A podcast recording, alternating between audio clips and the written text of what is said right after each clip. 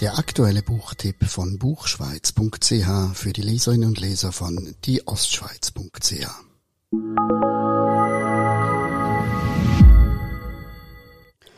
Was uns betrifft. Roman von Laura Vogt. Zittglocke Verlag. Kapitel 1 Am Tag, als ein Ei auf Kommando des luteinisierenden Hormons ihren rechten Eierstock verließ und sich mit einem Spermium vereinte, saß Rahel in der zweitvordersten Reihe in einer Lesung.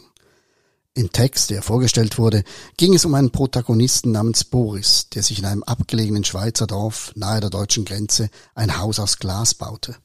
Und zwischen Rahels Beinen kitzelte es jedes Mal, wenn sie auf das zusammengebundene hellbraune Haar des Autors blickte.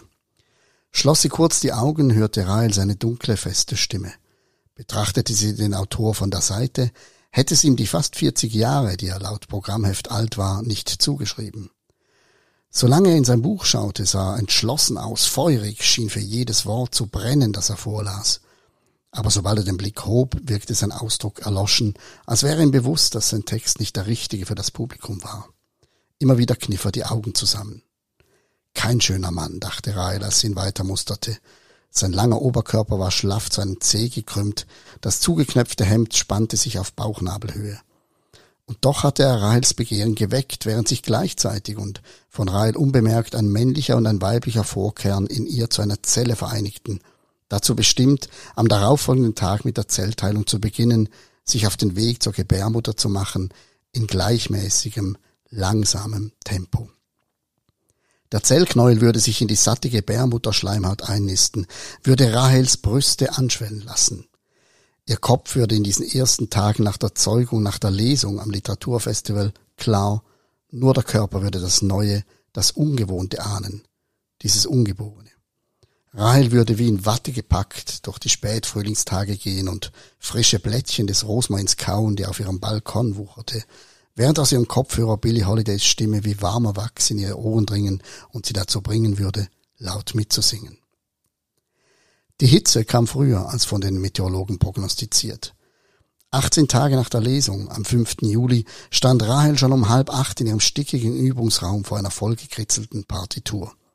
Das Konzert am Vorabend war nicht gut gelaufen. Ihr Magen hatte rebelliert, als wäre nicht genügend Platz für ihn vorhanden, und ihr Zwerchfell hatte sich kraftlos angefühlt. An den schnellen Stellen hatte sich ihre Stimme ständig überschlagen. In der Nacht war Rahel lange wach gelegen und am Morgen hatte sie vergessen, ihr Haar zu kämmen. Eine Strähne fiel ihr in die Stirn und Rahel schob sie wieder und wieder mit der linken Hand hinters Ohr. Sie vermochte die Notizen nicht mehr zu entziffern. Ihr Körper pumpte unentwegt Blut in den Kopf. Viel zu viel und viel zu schnell. Sie verlagerte ihr Gewicht vom einen auf den anderen Fuß. Mit der rechten Hand umschloss sie den Schwangerschaftstest, den sie vor einer halben Stunde gemacht hatte. In ihrem Kopf blinkten die beiden pinken Streifen. Warnsignale, die runder und runder wurden, zu zwei Ovalen, darin Auge, Auge, Nase, Mund. Ein hell erleuchtetes Gesicht und eins im Schatten. Ihre Mutter, ihr Vater, Verena, Erik. Rahel hob an zu singen, doch ihre Stimme klang belegt und verrutschte bei den hohen Tönen. Die Gesichter lösten sich auf, tauchten unter, an den Ort zwischen Licht und Schatten, in die Abwesenheit, die sie beide seit langem umgab, auf ganz unterschiedliche Weisen. Rahel griff nach dem Smartphone, das neben einem angebissenen Apfel auf dem Klapptisch schräg vor ihr lag. Noch immer war er zum Kotzen übel. Hyperemesis war das erste Wort, das sie googelte. Darauf folgten Geschlechtsteile, Zeugung, Schwangerschaft. Rahel nannte die Dinge an diesem Morgen ausschließlich bei ihren wissenschaftlichen Namen. Oozyte, Spermatozoon, Ovar, Tub, Emibrologie.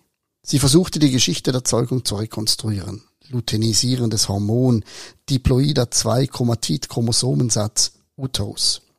Wörter, die sie umkreisten wie ferne Planeten.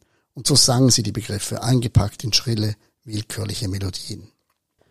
Sieben Monate nach der Einnistung des Zellkerns an der Buchvernissage einer bekannten Zürcher Autorin erkannte sie das hellbraune, zu einem Dutt gebundene Haar in der Menge wieder. Wie eine kleine Sonne klebte der Haarknoten an seinem Hinterkopf. Er stand im Foyer, angelehnt an ein Geländer, den linken Fuß auf der untersten Treppenstufe, ein Weißweinglas in der rechten Hand. Rahel ging zu ihm und begann ohne Begrüßung zu sprechen. Von Boris aus dem Buch, der nahe gekommen sei, nicht nur bei der Lesung vor einigen Monaten, sondern auch bei der Lektüre zu Hause. In ihn würde ich mich verlieben, sagte sie. In diesem Boris aus ihrem Buch. Freut mich.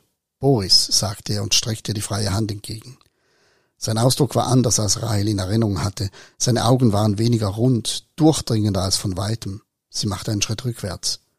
Heißt du nicht Wolf? Er hielt ihr sein Weißweinglas entgegen.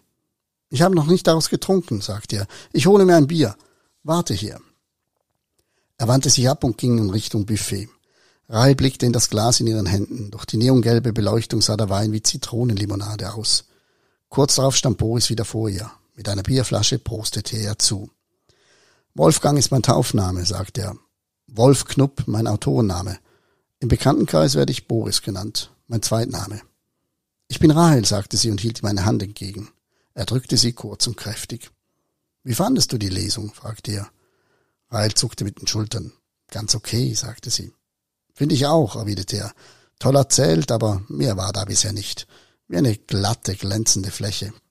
Ich weiß, was du meinst, sagte Rahel. Sie ließ einen Finger gegen ihr Weinglas schnellen, ein heller Ton erklang. Da tut sich nichts auf, ergänzte sie, keine Räume. Er nahm einen Schluck von seinem Bier und warf einen Blick auf die Etikette. Schreibst du an was Neuem? fragte Rahel.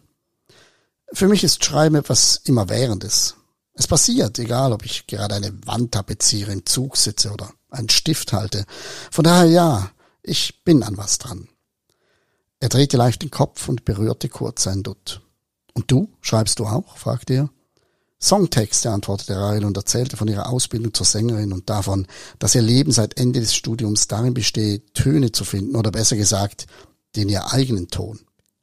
Gelbton, sagte Boris. Rahel stemmte eine Hand in die Taille und lächelte.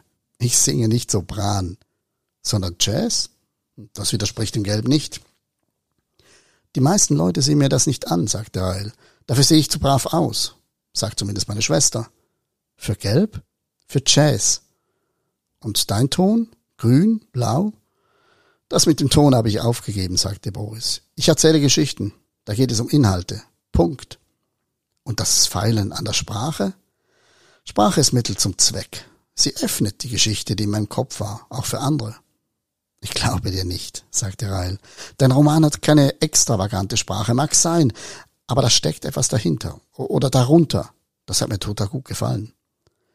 Boris trank einige Schlucke von seinem Bier. Als hätte ihn erst jetzt bemerkt, musterte er Rahels Bauch. Wann ist es soweit? fragte er und nahm er vorsichtig das Weißweinglas aus den Händen. Er warf ihr einen schelmischen Blick zu, bevor er ansetzte und das Glas in einem Zug leerte. Bald, sagte sie. Bringst du mich hin? Wohin? Ins Spital. Er lachte laut auf und stellte das leere Weinglas auf die Treppenstufe. Was ist mit deinem Mann? fragte er. Südamerika. Warst du reisen? Er ging reisen, sobald er erfahren hatte, dass er Vater wird, antwortete sie. Er hat dich sitzen lassen? Sozusagen. Muss ein mieser Typ sein. Ist doch nichts Neues. Mann und Familie ein Ding der Unmöglichkeit. Wirklich? fragte Boris.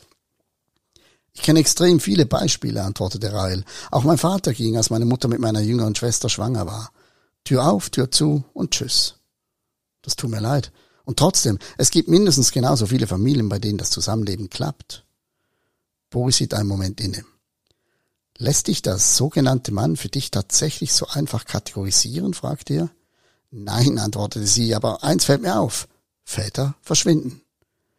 Boris schaute Rahel direkt an, weicher Blick nun, über den dicken Bartstoppeln war, kaum sichtbar, ein Haarflaum zu erkennen. Er blinzelte kein einziges Mal, als er sagte, also gut, ich bringe dich hin, ins Spital. Rahel wich einen Schritt zurück, mit Daumen und Zeigefinger umschloss ihr linkes Ohrläppchen. Gibt es auch alkoholfreies? fragte sie nach einem kurzen, elektrisierten Schweigen. Was? Bier? Ich glaube nicht. Beim Asiaten im Namen vielleicht, sagte Rahel. Kommst du mit nachsehen? Können wir machen, antwortete Boris. Die Monate zuvor hatte das Baby Rahel zumindest körperlich eine ruhige Schwangerschaft beschert. Die Bewegungen in ihrem Bauch nahm sie immer als weich und fließend wahr. Schon die erste größere Untersuchung in der 13. Schwangerschaftswoche zeigt ein durchaus aktives Wesen. Damals lag Rahel auf einer harten Liege, die Ärztin gab ein Klacks Schäl auf den entblößten Bauch, tauchte die Ultraschallsonde in die Masse und Rahel sah auf einem an der Wand befestigten Bildschirm, wie das Wesen die Finger ausstreckte, einen Daumen Richtung Mund führte und sich dann wegdrehte. Ein lebendiger Fötus, hatte die Ärztin gesagt. Was sonst als lebendig, fragte sich Rail auf dem Heimweg durch Berns Straßen. Daddy Longleg im Ohr, ein Stück, das sie schon lange begleitete. Schlagzeug, Klavier und Kontrabass vermischten sich mit dem quietschenden Geräusch der vorbeifahrenden Trams. Aber die Stimme der Sängerin wirkte ganz nah, als käme sie aus Rahels eigenem Kopf. Rahel war peinlich berührt von der Ausdrucksweise der Ärztin. Lebendig. Was sie damit gemeint hatte? Lebhaft, lebensfroh, temperamentvoll. Das klang ganz nach Fenner. Nicht nur ihre Schwester freute sich scheinbar mehr über das Leben in ihrem Bauch als sie selbst, sondern auch diese Ärztin. Sie hatte eine nüchterne Person erwartet, eine, die diesen Fötus nicht kommentierte. Die Freude der Ärztin hatte in krassen Kontrast zu ihrer Fachsprache gestanden. Hinterwandplazenta, Portio, pränatale Diagnostik. Mein Fötus, sagte Rahel leise, als sie auf dem Victoria-Platz stehen blieb und die Ultraschallbilder aus der Jackentasche kramte. Trotz ihres Entschlusses, die Bilder sofort in einem öffentlichen Abfalleimer zu entsorgen, betrachtete sie sie nochmals. Auf der Graufläche, die ihre Gebärmutterwand darstellen sollte, zeichnete sich dieses Geschöpf ab, gespensterähnlich, mit einem klar zu erkennenden Hirn in Herzform. Die Ärztin hatte während der Untersuchung genau erklärt, wo was zu erkennen war. Der Kopf, die Nackenfalte, die Oberschenkel und die Füßchen, alles war gemessen, im Computer abgespeichert und schließlich als in der Norm verbal mit einem Häkchen versehen worden. Die Bilder ekelten Rahel, und dieses Gefühl wiederum beschämte sie. Kind und Bühne waren Antonyme, das schien ihr ganz klar. Entweder oder. Und das Kind hatte bereits für sie entschieden. Sie schaltete die Musik aus und schob die Kopfhörer von den Ohren. Der aktuelle Buchtipp von buchschweiz.ch für die Leserinnen und Leser von dieostschweiz.ch.